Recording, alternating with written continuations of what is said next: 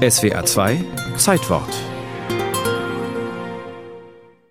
Als Felice de Fredis in seinem Weinberg mitten in Rom einen zugemauerten alten Torbogen öffnete, stieß er auf einen unterirdischen Raum und ihm bot sich ein unglaublicher Anblick. Drei nackte Gestalten aus Marmor, ein Mann und zwei Jünglinge im Todeskampf mit Riesenschlangen.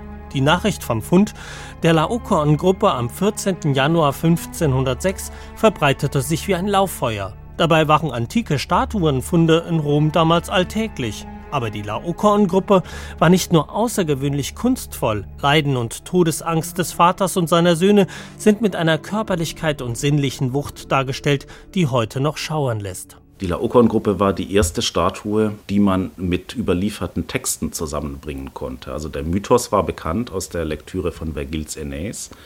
Und es gibt eben diese Stelle bei Plinius in der Naturgeschichte, äh, wo ein Laokoon äh, aus dem Palast des Kaisers Titus erwähnt wird. So der Kunsthistoriker Christoph Schmelzle. Plinius der Ältere hat im ersten Jahrhundert nach Christus die Statue als Meisterwerk gerühmt. Sie stellt den Priester Laokoon dar, der nach Vergils Dichtung die Trojaner gewarnt hatte, das von den Griechen zurückgelassene Pferd in die Stadt zu holen. Athene ließ ihn daraufhin von Schlangen töten, um den Griechen die Eroberung Trojas zu ermöglichen.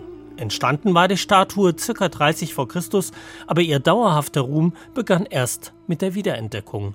Was man wirklich sagen kann, ist, dass dieser Fund ein absoluter Glücksfall war, weil er genau zum richtigen Zeitpunkt kam. Früh genug, um nicht in der Masse der Antiken unterzugehen, aber er kam nicht zu früh, weil das Thema schon virulent war. Die Antike war im Schwange und der Fund fiel in das Pontifikat von Papst Julius II., der sich als Nachfolger der römischen Cäsaren sah. Er erwarb die Laokoon-Gruppe für seinen Belvedere-Palast.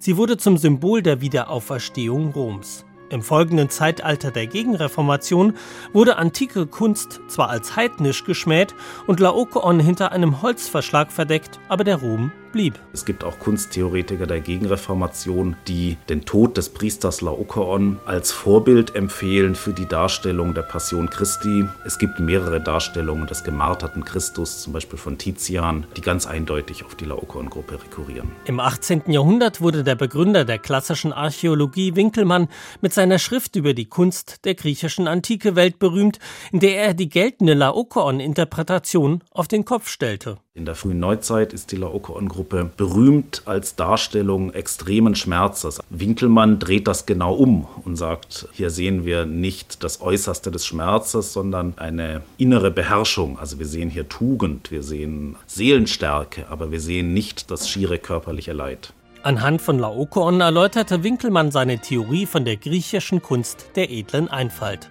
Seine Deutung kritisierte man später als grandiose Fehlinterpretation, weil er zum Zeitpunkt seiner Schrift die Figur nur von einem Kupferstich kannte, habe er sie falsch gedeutet.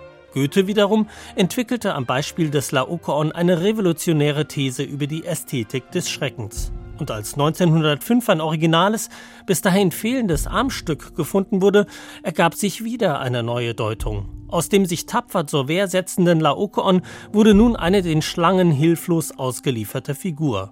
Angesichts der faschistischen Bedrohung der 30er Jahre bekam diese Deutung Laokoons als Opfer schreienden Unrechts Konjunktur. Eigentlich warnt er seine Landsleute zurecht und sagt diese berühmten Worte, dass er die danach fürchtet, auch wenn sie Geschenke brächten. Äh, und er hat absolut recht damit genau deswegen wird er getötet. In Deutschland wurde und wird bis heute am leidenschaftlichsten über die Interpretation der Laokoon-Gruppe gestritten. Ihre einzigartige plastische Dynamik lässt die gegensätzlichsten Deutungen zu. Laokoon bleibt aktuell.